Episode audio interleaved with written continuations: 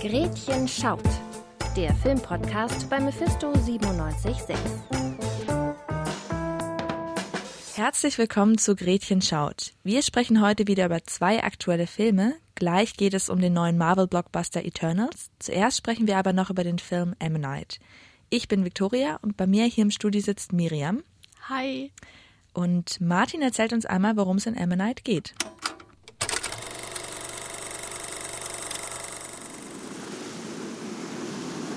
Es war das Fossil einer Meeresechse. 1,80 Meter lang. Ich brauchte Tage, um es auszugraben, es freizulegen. Ich war damals erst elf Jahre alt. Jetzt wird es im British Museum ausgestellt. Mary Anning ist eine der bekanntesten Paläontologinnen ihrer Zeit. Trotzdem kann sie sich mit dem Verkauf von Fossilien an Touristinnen kaum über Wasser halten. Als ihr der wohlhabende Kollege Roderick Murchison Geld für einen Gefallen anbietet, kann sie deswegen gar nicht ablehnen. Und was wollen Sie von mir, Sir? Meine Frau. Es ging ihr in letzter Zeit nicht gut. Sie leidet an einer schweren Melancholie. Ich möchte Sie bitten, dass Sie sie begleiten darf, um von Ihnen zu lernen. Ich brauche aber keinen Lehrling. Für diesen Aufwand würde ich Sie angemessen entschädigen. Zunächst widerwillig führt die Forscherin die wohlhabende Charlotte in ihre Arbeit ein, während deren Mann für einige Monate verreist ist. Dabei kommen sich die beiden Frauen nach und nach immer näher. Doch was bedeutet ihre Beziehung und was wird aus ihnen, wenn Charlottes Mann zurückkehrt? Ja, jetzt haben wir ja gerade grob gehört, worum es in Ammonite geht und eine kleine Hintergrundinfo dazu. Die beiden Hauptfiguren, also Mary Anning und Charlotte Murchison, die gab es tatsächlich und sie waren auch beide sehr relevant für die Archäologieszene. Aber das Ganze drumherum, also die Liebesgeschichte, die ist eben ausgedacht. Und Victoria, ich würde dich jetzt einfach mal fragen, war das denn für dich authentisch? Schwer zu sagen. Also ich fand erstmal die beiden Figuren ganz gut dargestellt. Ich war auch eigentlich positiv überrascht, dass man mal in diesem klassischen lesbischen Historienfilm, was ja auch so ein ganz eigenes Genre ist, mal eine Frau auch hatte, die nicht so klassisch heteronormativ attraktiv ist. Das fand ich ganz cool mit Mary Anning, dass da auch wirklich eine Frau war, die so ein bisschen mit modernen Begriffen mehr so butch ist. Ansonsten fand ich so, die Chemie zwischen den beiden kam für mich jetzt nicht so ganz rüber. Ja, da kann ich mich anschließen. Also ich fand, äh, also die beiden Figuren wurden ja, also Mary Anning wurde ja von Kate Winslet gespielt und äh, Charlotte Murchison von Saoirse Ronan. Und ich fand allein diese Konstellation, dass man die beiden doch Schauspielgrößen in einem Film hat, fand ich sehr cool. Aber für mich hat es so auf der emotionalen Ebene dann auch nicht wirklich eine Bindung gehabt. Also ich hatte nicht so wirklich gesehen, dass die Figuren irgendwie eine emotionale Verbindung zueinander hatten. Und deswegen hat der Film für mich dann ein klein wenig kalt gewirkt. Und dann, wenn, um nochmal auf dieses ganze äh, Authentische zurückzukommen, vielleicht auch irgendwo inauthentisch. Mhm. Woran lag das für dich, dass es so kalt rüberkam? Einerseits an der Art und Weise, wie eben die Figuren dargestellt wurden. Ich fand, der ganze Film war etwas monoton eben, aber eben in dem Sinne, dass alles immer dass sie die gleichen Handlungsabläufe hatten und immer so äh, die gleichen Sachen gemacht haben. Und ich hatte das Gefühl, auf der einen Seite war das eben gut, wenn man dadurch gut sehen konnte, wie einfach vielleicht der Alltag von einer weiblichen Archäologin im 19. Jahrhundert war, wenn man dann vor allem auch nicht gewürdigt wird für, äh, also sie wurde ja nicht für ihre Arbeit gewürdigt. Aber auf der anderen Seite hatte ich dann das Gefühl, dass deswegen nicht so eine richtige Bindung zwischen ihnen aufkam, weil das hat sich dann noch zwischen den beiden mehr angefühlt wie so ein weiterer Teil der Routine als etwas, was sie dann wirklich anfangen, weil sie es beide möchten und eben dafür brennen, dass zwischen ihnen jetzt zum Beispiel für eine Liebesgeschichte entsteht. Ja, mir ist auch aufgefallen, dass sie extrem wenig Dialog hatten, die beiden. Also die haben immer so, so gemeinsam Sachen gemacht, also gemeinsam sind sie den Strand entlang gelaufen, aber ich hatte den Eindruck, ihr könnt euch doch gar nicht richtig kennen. Also ihr habt euch nie wirklich unterhalten.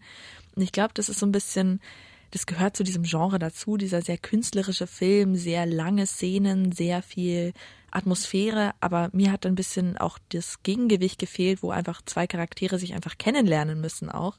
Und das fand ich ein bisschen schade, deswegen ging auch so die Emotionalität ein bisschen verloren. Ja, also kann ich mich, wie gesagt, wieder nur anschließen. Äh, den Film, mit dem der Film ja auch im Vorfeld viel äh, verglichen wurde, war Porträt einer Jungfrau und Flammen, weil das ja praktisch so der Film war, mit dem dieser ganze Trend in Anführungszeichen des historischen, des lesbischen Historiendramas angefangen hat. Und in Porträt der Jungfrauen Flamme ist ja auch so, dass die beiden sehr routiniert sind und halt auch sehr viel äh, spazieren gehen. Aber sie unterhalten sich halt auch. Das heißt, bei ihnen glaubt man das dann eben auch, dass sie eben diese Verbindung haben. Ja, da müssen wir auch noch ein bisschen drüber sprechen. Das habe ich ja vorhin auch schon angesprochen. So dieses große Genre des lesbischen Historiendramas, wo es ja mittlerweile auch eine ganze Menge Filme gibt, die immer wieder sehr ähnliche Kriterien erfüllen. Also mir ist zum Beispiel auch mal aufgefallen, dass man meistens bei den zwei Hauptpersonen auch immer eine dunkelhaarige und eine blonde hat.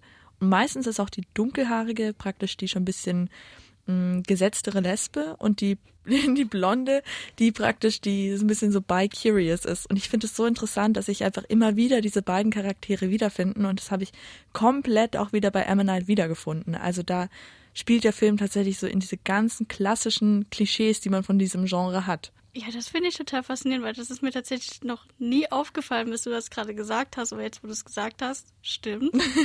also gehe ich voll mit. Und äh, fand ich halt hier auch interessant, weil Kate Winslet ist ja schon um einiges älter als Saoirse Ronan, dass man hier dann vielleicht auch eine etwas untypischere Beziehung dann doch hatte, eben durch den Altersunterschied den man den beiden halt eben auch ansieht. Also man sieht, dass Kate Winslet um einiges älter ist als Saoirse Ronan. Deswegen hat es am Anfang für mich auch eher so eine, also vor allem, weil sie ja, Kate Winslets Figur hat ja dann Saoirse Ronans Figur praktisch so aufgenommen. Am Anfang hatte ich das Gefühl, sie haben vielleicht eher so eine Mutter-Tochter-Beziehung. Mhm. Deswegen das dann auch ganz interessant war zu sehen, wie es sich dann doch entwickelt hat. Aber was würdest du jetzt sagen? Ist es für dich einfach nur so ein klassischer Film in diesem Genre drin oder ergänzt oder fügt der auch noch was Neues zu dem Genre hinzu? Nee, ich würde nicht sagen, dass der irgendwas Neues hinzufügt. Also ich würde sagen, es ist einfach so ein ganz klassischer Film in dem ganzen Genre drin, der aber eben dadurch, dass es sehr viel einfach kalt gelassen wird und sehr viel einfach sich anfühlt, als würde es hier einfach nur abgearbeitet, auch dann vielleicht nicht so einen guten Beitrag zu dem Genre leistet. Ich muss sagen, da gehe ich nicht ganz mit. Also ich fand auch, dass es sehr viel so diese klassischen die ganzen Kriterien des lesbischen Historiendramas so eigentlich abarbeitet. Aber wie gesagt, das Einzige, wo ich wirklich positiv überrascht war, ist, dass wir eben auch mehr so eine Butch-Lesbe sehen. Das fand ich relativ untypisch, denn klassischerweise sind so in Verfilmungen von irgendwelchen lesbischen ähm, Paaren, Romanzen, wie auch immer, hat man so zwei sehr heteronormativ schöne Frauen, die irgendwie auch so für, also in Porno für Männer mitspielen könnten. Und das fand ich total schön, dass da auch mal eine Frau war, die eigentlich mehr so eine authentische Butch-Lesbe war. Da war ich relativ positiv überrascht. Ja, also da kann ich auch mitgehen. Ich habe ja gehört, dass du den vorherigen Film des Regisseurs God's Own Country richtig gut fandest. Wie war das jetzt bei dem Film? Ich wollte den Film unbedingt schauen, weil ich fand eben den vorherigen Film von dem Regisseur Francis Lee fand ich sehr gut. Der Regisseur ist tatsächlich auch selber queer. Das ist so ein bisschen sein Ding, dass er eben diese queeren Filme macht. Und äh, da war es aber so, dass es eben um eine männliche queere Love Story ging. Das heißt, von einem männlichen queeren Regisseur gemacht und deswegen war das auch alles sehr gut dargestellt und es war sehr gut nachvollziehbar für die Zuschauenden. Und hier hatte ich das Gefühl, dass es eben, du hattest einen weiblichen queeren Film mit, von einem männlichen Regisseur und ich fand, das hat man dann doch schon gemerkt, dass einige Szenen dann doch sehr aus dieser ganzen Male-Gaze-Perspektive gedreht wurden, auch wenn es natürlich trotzdem von einem queeren Regisseur war. Ein anderer Film, wo wir auch sehr große Erwartungen an die Regisseurin hatten, ist der zweite Film, über den wir heute sprechen. Das ist Eternals. Die Regisseurin Chloe Zhao hat vorher ja auch schon einen Oscar bekommen. Deswegen sind wir beiden natürlich auch mit großen Erwartungen ins Kino gegangen. Ob sich das erfüllt hat, das klären wir gleich. Aber davor erzählt uns Martin noch mal kurz, worum es in dem Film geht. Es ist der Beginn der Menschheitsgeschichte. Die Eternals haben den Auftrag, die Menschen vor den Deviants, grausamen Alienwesen, zu beschützen. So unterstützen die Eternals über Jahrhunderte den Aufbau der Zivilisation und bekämpfen die Deviants, bis diese ausgerottet sind. Wir sind Eternals. Wir kamen vor 7000 Jahren hierher, um die Menschen vor den Deviants zu beschützen. Mittlerweile führen die Eternals in der Gegenwart ein mehr oder weniger normales Leben unter Menschen. Doch ein ungeahnter Zwischenfall lässt sie wieder zusammenfinden. Natürlich nicht ohne Streitereien und alte Wunden, die wieder aufreißen. Hallo. Wenn so das Ende der Welt aussieht, sitzen wir wenigstens in der ersten Reihe. Zweieinhalb Stunden sieht man der Gruppe um Angelina Jolie, Richard Madden und Co. dabei zu, wie sie sich erst auseinanderleben und dann im letzten Moment wieder zueinander finden. Doch auch in den eigenen Reihen lauern Verräter und die Eternals beginnen, alles je Geglaubte zu hinterfragen. Chloe Zhao vereint in diesem bildgewaltigen Fantasy-Epos Liebe, Tragödie, Fragen nach der Herkunft und was es eigentlich bedeutet, ein Mensch zu sein. Wir lieben diese Menschen seit dem Tag unserer Ankunft. Wenn man etwas liebt, beschützt man es. Ich bin ja nicht so die Marvel-Expertin, das habe ich auch schon in der früheren Folge des Podcasts mal erwähnt. Actionfilme sind eigentlich überhaupt nicht mein Ding, aber ich habe gehört, du bist ja schon relativ drin in dem Genre. Wie hat es für dich zusammengepasst, so Chloe Zhao und Marvel-Film? Ja, ich bin tatsächlich etwas mehr drin in dem ganzen Marvel-Ding und als ich aus dem Kino rausgegangen bin, war ich erstmal etwas verwirrt, weil sich der Film für mich nicht angefühlt hat wie so ein typischer Marvel-Film wo man auf den ersten Blick erstmal denken könnte, oh, das, das klingt interessant warum nicht? Und äh, ich habe dann auch überlegt, warum ich das Gefühl hatte. Und ich glaube, das kommt einfach daher, dass es sich sehr angefühlt hat wie ein Chloe Schau-Film. Und das klingt jetzt total verrückt, aber ich hatte wirklich teilweise manchmal das Gefühl, ich gucke gerade Nomadland.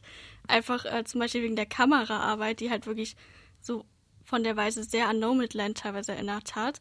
Und das fand ich sehr faszinierend, weil das sind komplett unterschiedliche Filme aber einfach, dass die Regisseurin halt schon so einen festen Stil hat, dass man eben selbst bei so unterschiedlichen Filmen erkennt, ah, okay, das wurde von ihr gemacht. Und das fand ich ganz interessant. Aber auf der anderen Seite hat Eternals damit eben auch so einen kleinen Alleinstellungsfaktor, weil es eben dann nicht so richtig in dieses ganze Marvel-Ding passt. Und ich weiß nicht, ob das dann so gut war letztendlich.